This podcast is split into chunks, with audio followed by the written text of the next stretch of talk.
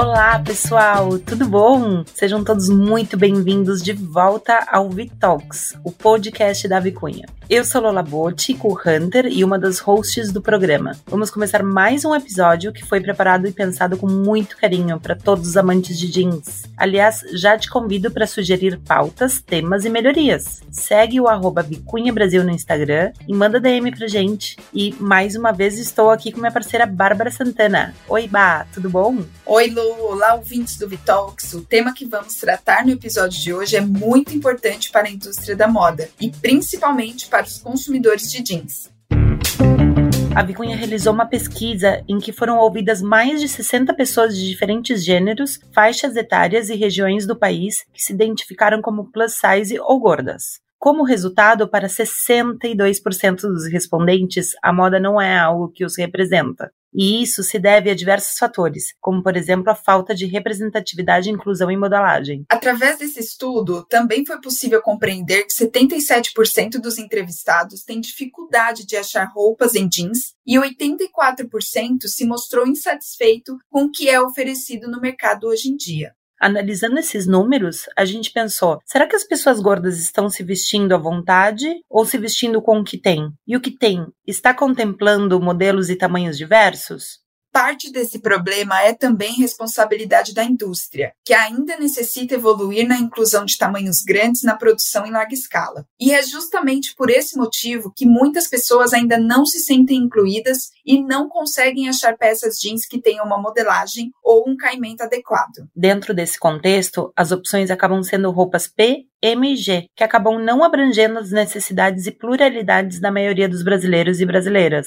Apesar dessa realidade, o mercado plus size vem investindo em tecnologia e inovação com o objetivo de garantir tamanhos mais variados, conforto e produtos que se adaptem ao consumidor final. Uma prova disso são os dados colhidos pela Associação Brasileira Plus Size, que mostram que o mercado de roupas com tamanho a partir da numeração 44 ou da etiqueta GG cresceu 21% entre 2019 e 2021. De acordo com a própria ABPS, apenas 25% das lojas de varejo de roupas possuem em suas prateleiras tamanhos plus size.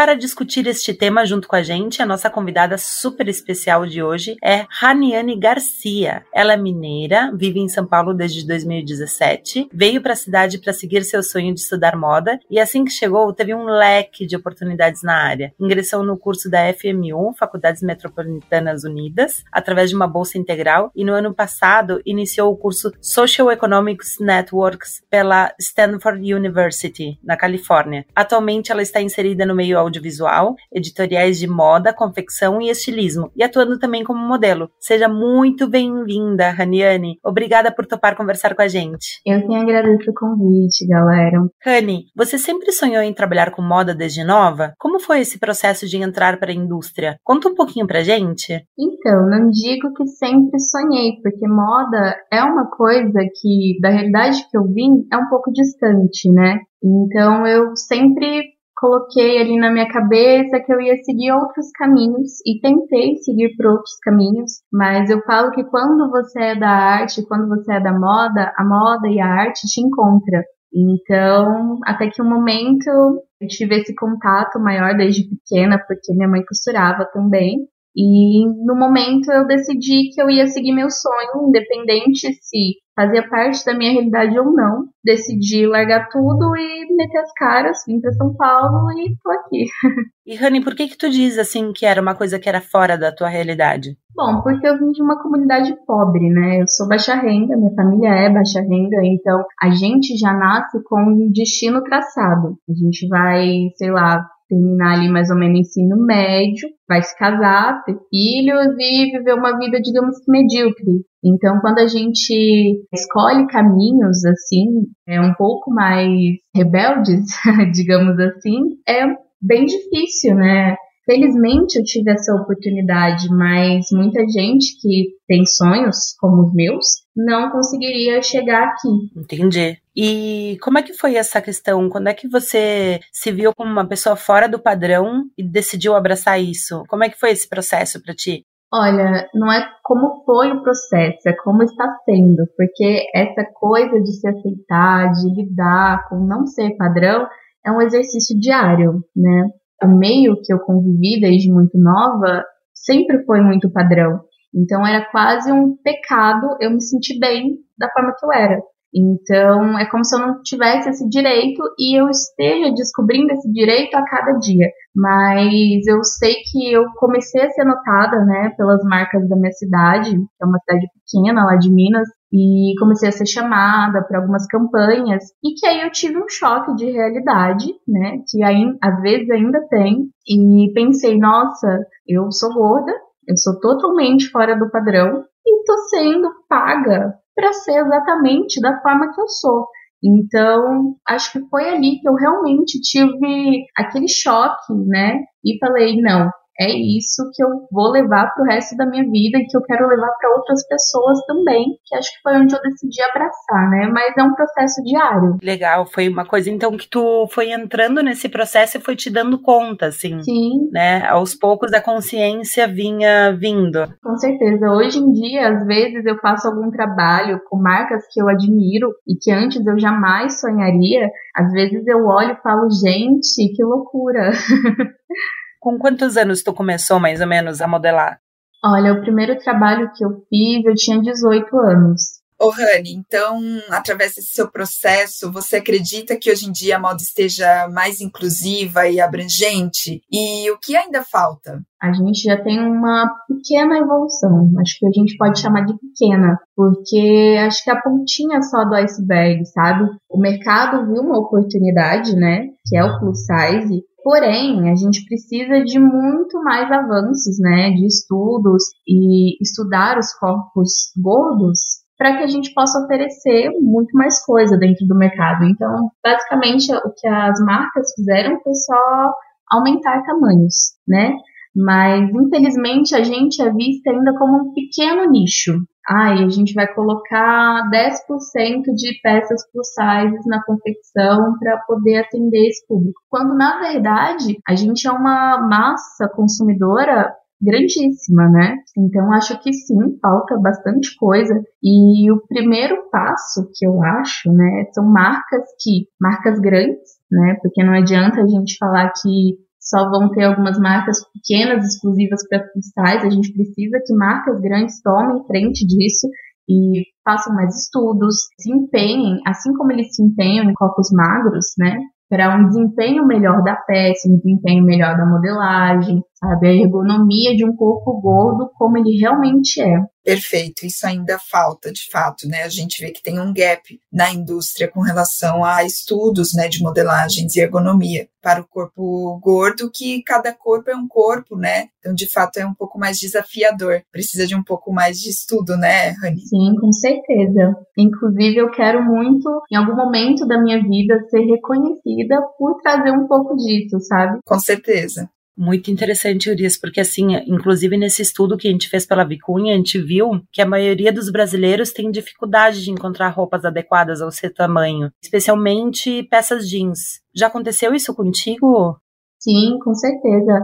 Inclusive o jeans não é uma peça que eu tenho uma grande variedade no meu guarda-roupa, porque já é muito difícil a gente encontrar modelagens que funcionem adequadamente em corpos gordos, e no jeans é muito mais difícil, porque é um tecido que ele não cede, então é assustador até quando a gente vai fazer alguns trabalhos como modelo e as marcas já vêm com jeans, né? Algumas marcas, elas não têm consciência e trazem números que às vezes são menores do que a gente usa, às vezes realmente são desconfortáveis. E se a gente vai passar o dia todo fotografando com jeans, é assustador.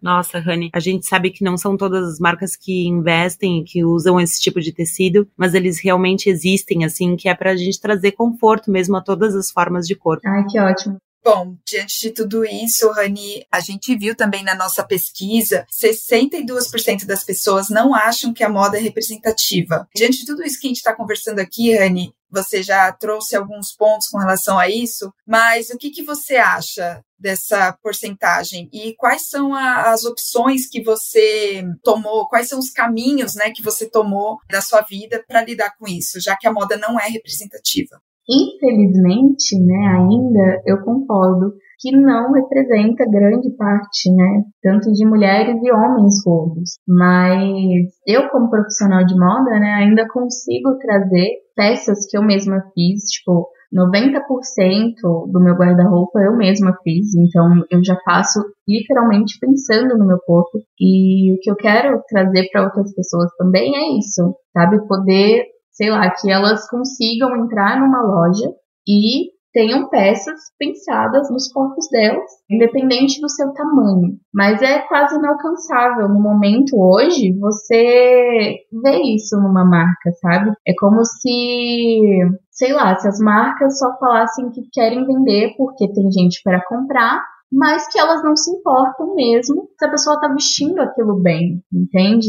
Então é muito difícil porque a representatividade ela só funciona na propaganda, entende? Em grande maioria, né? Não digo que todas as marcas têm isso, mas é muito bonito você ver campanhas que tenha corpos gordos, né? Mas na prática é muito difícil é necessário trazer para a prática, né, Rani? O discurso que fica tão bonito em campanha, né? Muitas vezes no marketing, né? Sim, com certeza. O marketing está incrível. A gente está vendo grandes marcas adotando novos rostos totalmente diferentes, com, nossa, muita diversidade. Mas a gente precisa disso que funcione. A gente precisa no nosso dia a dia, no nosso cotidiano. A gente está meio que pagando por isso, então, né, a gente quer desfrutar de um produto que seja pra gente. Com certeza. É muito importante e representativo que existam essas marcas exclusivamente feitas para o público plus size. Mas, ao mesmo tempo, é importante a inclusão de um modo geral, né? Não só nesse nicho específico. A respeito disso, você acha importante que as grandes marcas incluam tamanhos e modelos mais diversos? Que é um pouco disso que a gente está falando, né, Rani? A gente não é só um pequeno nicho. A gente é consumidora, assim como pessoas magras. E a gente quer entrar numa loja e a gente não quer ter que ir lá no cantinho, escondido, ter meia dúzia de peça pra gente. A gente quer realmente poder desfrutar. Ah, tem na vitrine aquele modelo, eu quero aquele modelo da vitrine. Ah, mas não tem no seu tamanho. É isso que a gente quer. A gente quer poder usar né, tudo que a gente está vendo de forma tranquila. A gente não quer muita coisa, digamos assim, né? Com certeza, isso de fato deveria já ser uma premissa da indústria. Mas vamos lá, lutar por mudança, né?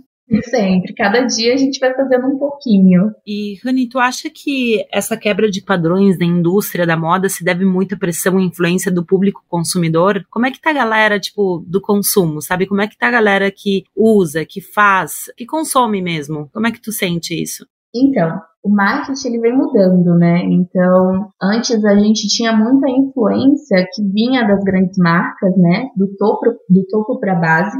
Então, a gente tinha aquela venda da imagem inalcançável e que todo mundo queria ser e gastava horrores comprando isso. Só que hoje em dia a gente já tem essa mudança, a influência ela é linear. Então a gente já não vê mais aquelas marcas como algo extremamente desejável. A gente quer se ver né, nas marcas e a gente é influenciado pelo colega do lado, sabe? Às vezes uma pessoa que nem é tão famosa, que nem é tão conhecida, você vê ela usando, mas porque você se vê no corpo dela e você quer aquele produto. Então, com certeza, a influência desse público consumidor é extremamente importante. É isso que está fazendo essa mudança, né? Só que ainda assim, esse consumidor precisa ser mais ouvido, porque a gente é um pouco ignorado ainda, né? Então, as marcas precisam dar mais atenção para isso, mas com certeza é influência e pressão do público, sim, que essas mudanças vêm acontecendo.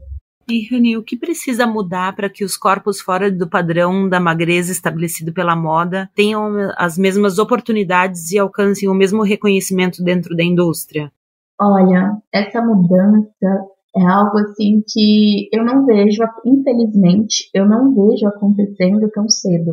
É algo que a gente precisa mudar, assim, conceitos pré-estabelecidos que a gente já cresce aprendendo eles. E eu falo que é muito triste quando a gente vai falar de gordofobia ou algo do tipo, a gente não é levado a sério, sabe? Quando a gente, sei lá, aponta imperfeições da indústria, né, quanto a racismo, outras coisas assim, sempre tem aquele boom, né? Todo mundo fica muito chocado. Mas quando a gente fala de gordofobia, não tem o mesmo choque, digamos assim. Então acho que a gente precisa sim começar a levar mais a sério essa coisa, sabe? Essa inserção de pessoas gordas na indústria. Então, aos pouquinhos, né, aos passos de bebê, a gente vai conseguir se mudar, mas olha, é realmente levar mais a sério o que a gente fala, o que a gente vive, desconstruir, sabe, premissas que a gente já tem enraizadas, que realmente são péssimas, né? Falo que eu uso muito como exemplo a questão da saúde.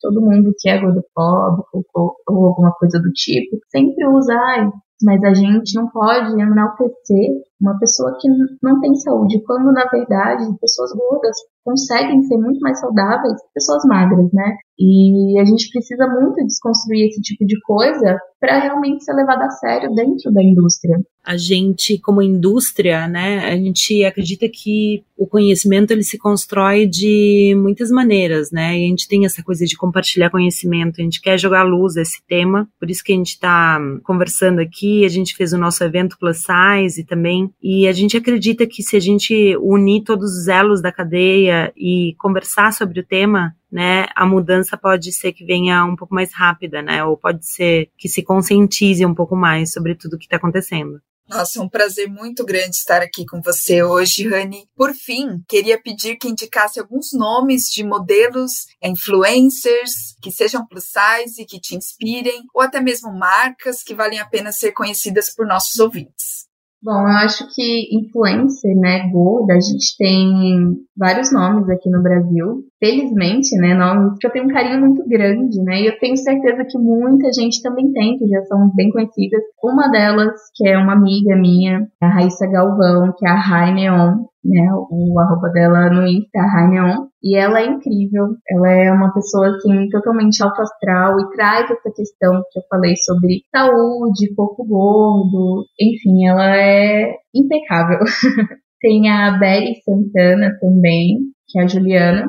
Ela também, ela tem um corpo totalmente fora do padrão, ela é negra, ela traz um conteúdo de uma mulher real, é incrível. A gente tem também nesse meio a Bia Grêmio, ela é modelo, maravilhosa também, ela, ela já desfilou no São Paulo Fashion Week.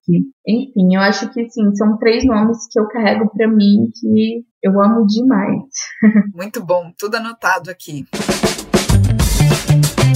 Gente, chegou o nosso momento radar, que é o espaço onde as nossas hosts e os nossos convidados compartilham dicas relacionadas ao tema do assunto que a gente está discutindo aqui no podcast. Eu queria começar com uma dica muito legal da participação da cantora Liso no SXSW do festival Southwest by South. Ela falou de uma maneira muito legal sobre empoderamento, sobre inclusão, porque ela esteve em Austin para o evento para falar da nova série Big Girls. Então tem muito conteúdo online, tem muito material que fala da palestra dela. É bem legal. Ela fala que por muito tempo ela sentiu solidão, por não ter referências de mulheres, né, para admirar. Mas quando ela aprendeu a se amar e se aceitar, ela enxergou outras mulheres fortes que tem ao redor e isso começou uma cadeia assim super empoderadora, né? E ela hum, notou essa transformação e ela viu que isso é tão importante, né? Se amar, as garotas dar apoio a outras mulheres, que ela resolveu fazer uma série que estreia dia 20 25 na Prime Video. Essa é a minha dica. E agora eu queria saber a dica da Rai e da Bárbara.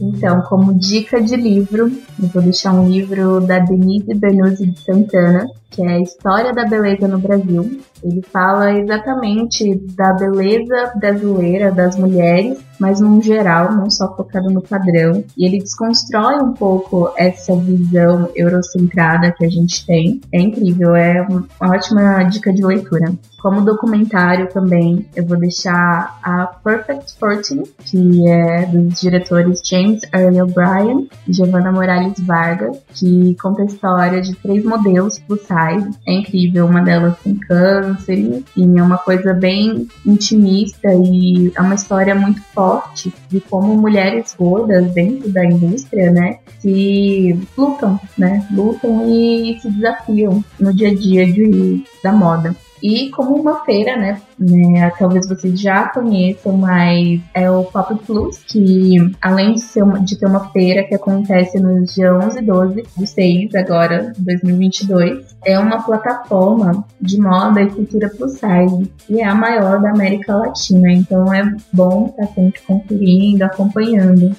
Muito legal, Rani. Bom, eu também vou compartilhar duas influencers incríveis para vocês se inspirar no Instagram. A primeira é a Barbie Ferreira, arroba Barbie Ferreira, que acabou de brilhar muito na série queridinha do momento Eufória, ou como eu digo, Euforia. E a Courtney Shaw, que é arroba fatgirlhasmoxie. Ela é influencer, patinadora, queer, negra. Ela tem um estilo incrível.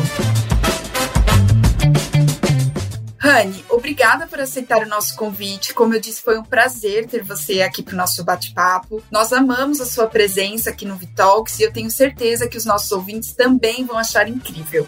Eu que agradeço mais uma vez. É muito importante a gente ter espaços, né, para poder compartilhar ideias e falar, né, quanto esse mercado é importante. E é assim que a gente cria novas possibilidades, né? Mas foi um prazer.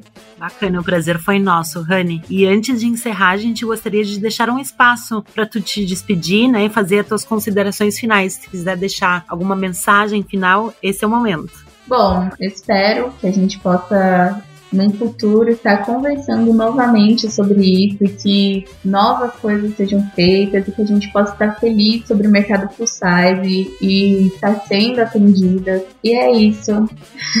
Bom, chegamos ao fim de mais um Vitalks. Obrigada por quem nos ouviu até aqui. Comentem nas nossas redes sociais o que você achou do episódio de hoje e não esqueça de seguir nossa página, aonde você estiver nos ouvindo, para saber sempre quando o próximo episódio vai ao ar. Obrigada e um beijo. Até!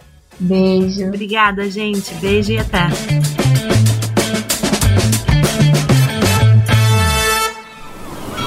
Este podcast foi editado pela Maremoto.